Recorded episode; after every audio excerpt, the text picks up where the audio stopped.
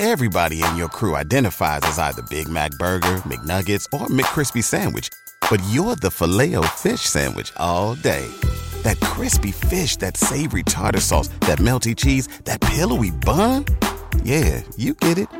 Every time. And if you love the filet of fish, right now you can catch two of the classics you love for just $6. Limited time only. Price and participation may vary. Cannot be combined with any other offer. Single item at regular price. Ba da ba ba ba. 阅读、科技、旅行，生活可以很大。对话设计、学习，思考不嫌太多。这里是 iTunes 获奖播客《狗熊有话说》，一听就停不下来的哦。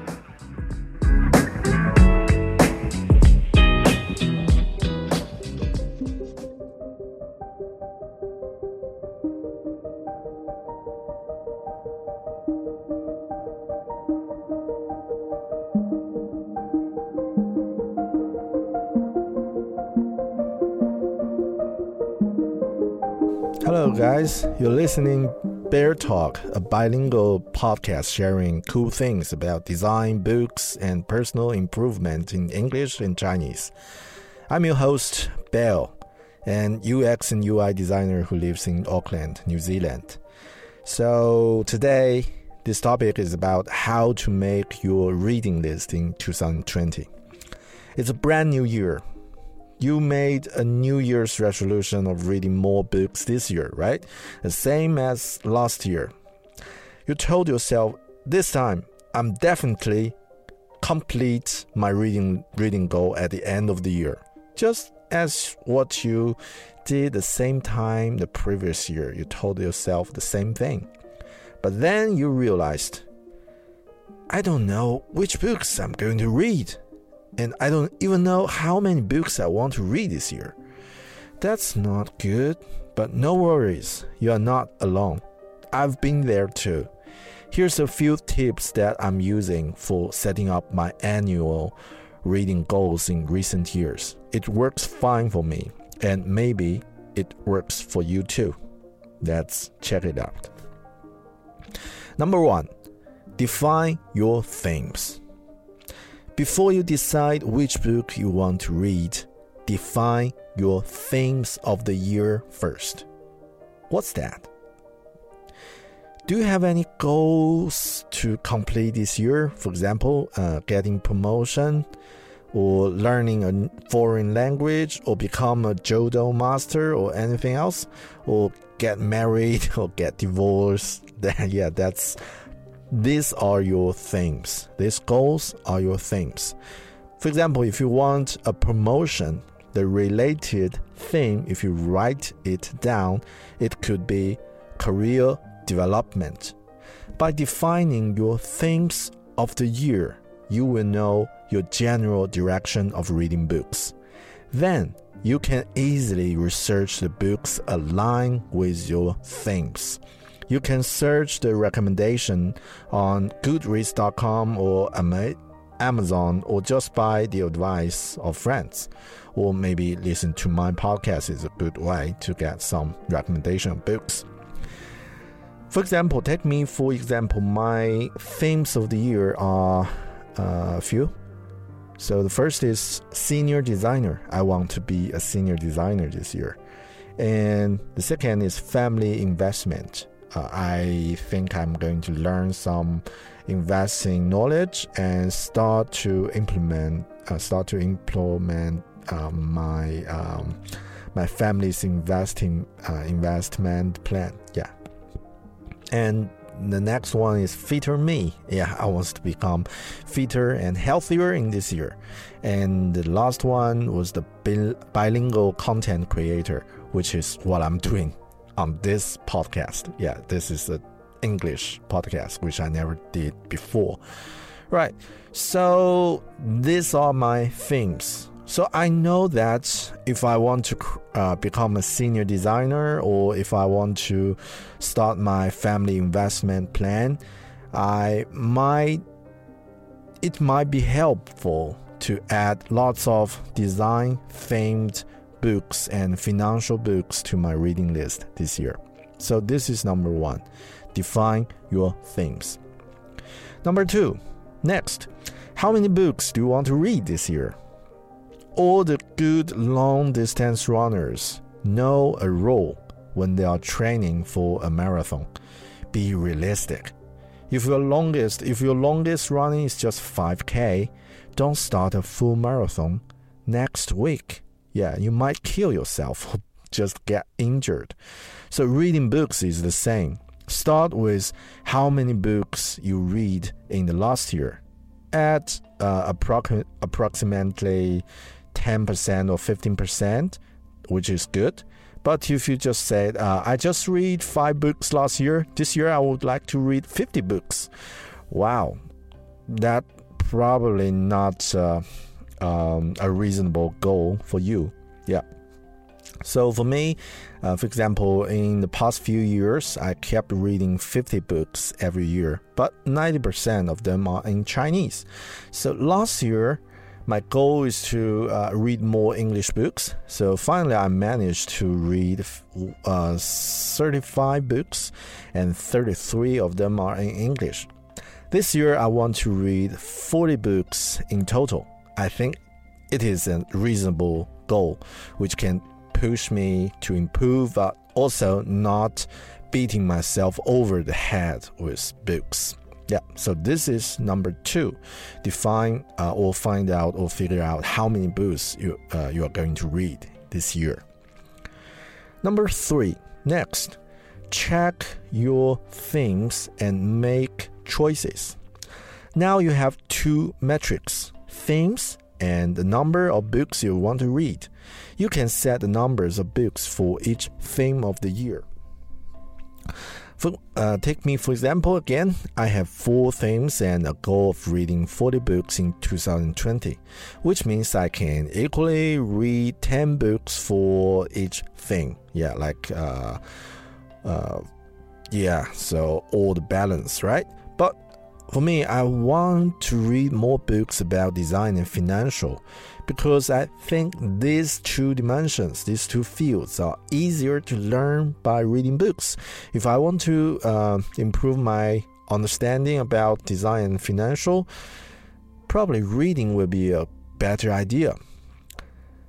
But for the thing like fitter me, get me uh, healthier and fitter, I want to improve it by do more workouts. Yeah, probably that's will be practical and reasonable and pay more attention to my diet. So if I just read 10 books without doing any workout, I don't think I can get become fitter, right? So as the theme bilingual content creator, reading books is good, but practice is better than reading. So I choose at least one book a month for each of my two themes, design and financial. So this is my like my um, the priority of reading. I should or I need to finish these two books. One for design, another for financial. And after finishing these two books, I will read a general topic book. Just relax and enjoying the uh, enjoying reading yeah, reading like this helps me to achieve my big goal for the year, and also I can still enjoy the reading. Yeah, this is number three. Check your themes and make choices.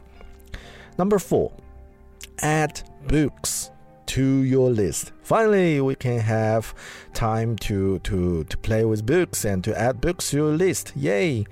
Now that you've got your plan, start filling out your list. For me, as a designer who works in an agile team, I created a reading backlog. Yeah, a reading backlog with, with heaps of books that I'd like to read. Yeah, because normally uh, when I've heard some books, some good books, or read some articles, mention some books, or listen to some podcasts, the host uh, mentions some great books. I just add them to my uh, to be read giant list. And then after that, I can add a tag 2020 for the books I want to read in 2020 to filter them out. Or just create a simple list and uh, just uh, pick books from that that um, reading to be read book list. Yeah, as a as a nerd, I manage my reading list in Notion, but you can manage it uh, with whatever tools you like. Even a piece of paper is fine, but don't don't lose it, right? Okay. I find one of the simple and easy ways to do this is by creating list on Goodreads.com or Amazon or other um, other online platforms. Yeah, that will be really easy and simple to do. And I suggest you don't need to strictly and exactly add the number of the books you want to read to your list. For example, I want to read 40 books this year. I don't necessarily add 40 books to my reading list. Why? I'll keep that going in the next in the next step. Yeah, step 5. Your list is flexible. This is something uh, really important. Yeah, your list is it's like a th- something can grow, okay? Uh, your list is flexible because there will be another three, 365 days ahead and you don't know what books you might read later. Leave yourself room to be surprised by books you, you don't even know right now that you want to read in 2020. You know that you know your themes. That's all. You know your themes. And you might lead to books that will teach you something right now, but you don't even know that you need to learn at this stage. By make, but, but my suggestion is make sure you have one book, at least one book, to start reading immediately. Maybe have three to four books ready, um, because you know um, it's always good to have options. Um, and then maintain your reading list two or three times a year. Add or remove a few books. That's all. Remember, your list is flexible. And number six, save some money. All right, so this is the best part. Okay, this is one of my favorite parts. Yeah, books are not cheap, right? The books cost a lot of money, but you don't have to spend thousands of dollars for reading books. Use your library. Use your local um, library. Check out the second-hand stores uh, and your own bookshelves. Some books you already bought is great, so maybe you just need to find them out. Or you can swap books with your friends to read more books too. Or make some online um, exchange. It's a great way to meet some friends or meet some new people. Yeah, and also uh, to get some new books to read. And the last one, number seven, don't stick to it. This is my final suggestion. Don't stick to your reading list. Why? After you spend so much time and energy to prepare a great list, why don't you stick to your reading list? Because reading list is like a travel guide. It's like a lonely planet, okay? So it's always good to have one in your pocket when you travel. But if you 100% stick to it, your journey will be 100% predictable, which means boring. So just like read books and check reading list, you know, reading list if you spend so much time on prepare and maintain your reading list, but actually you don't read a lot of books or you don't even read you don't even finish one book from your reading list, what's the what's the point of doing a reading list, right? So just read the books and check your reading list occasionally if you need to. Enjoy reading itself. Don't create a beautiful reading list and then never read a single book on it.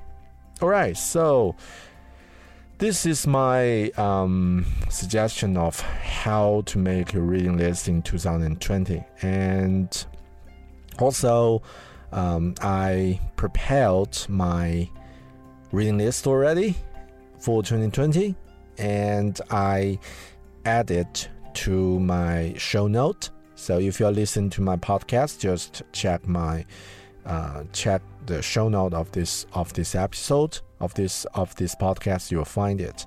If you listen with uh, Apple's podcasts, yeah, you can read the show note, or the best way to check it is from my uh, email list. Okay, so you can subscribe my email, uh, it's which is really complex to say. Um, um, how to say that? Just check my website, uh, voice.beartalking.com. Okay, and you will find all my podcasts there and all my show notes. And also, if you uh, want to add to my email uh, list, just uh, uh subscribe my email.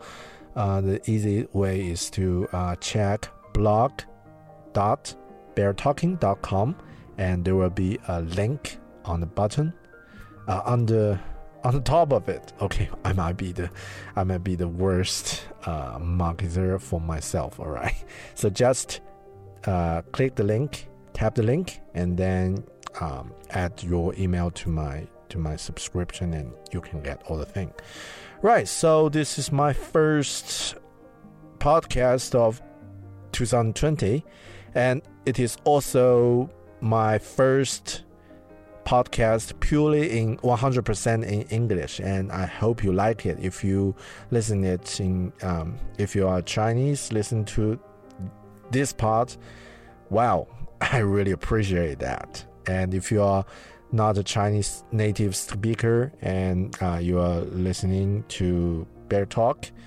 uh, hope you can enjoy hope you enjoy it and hope you can share with a friend.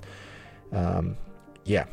And if you have any comment or uh, any suggestion, any advice, just leave me a message, send me an email, or you can find me from social media on, on LinkedIn or on um, on WeChat, Weibo. Okay, thank you very much. Hope you like it. I will see you in another podcast. Bye.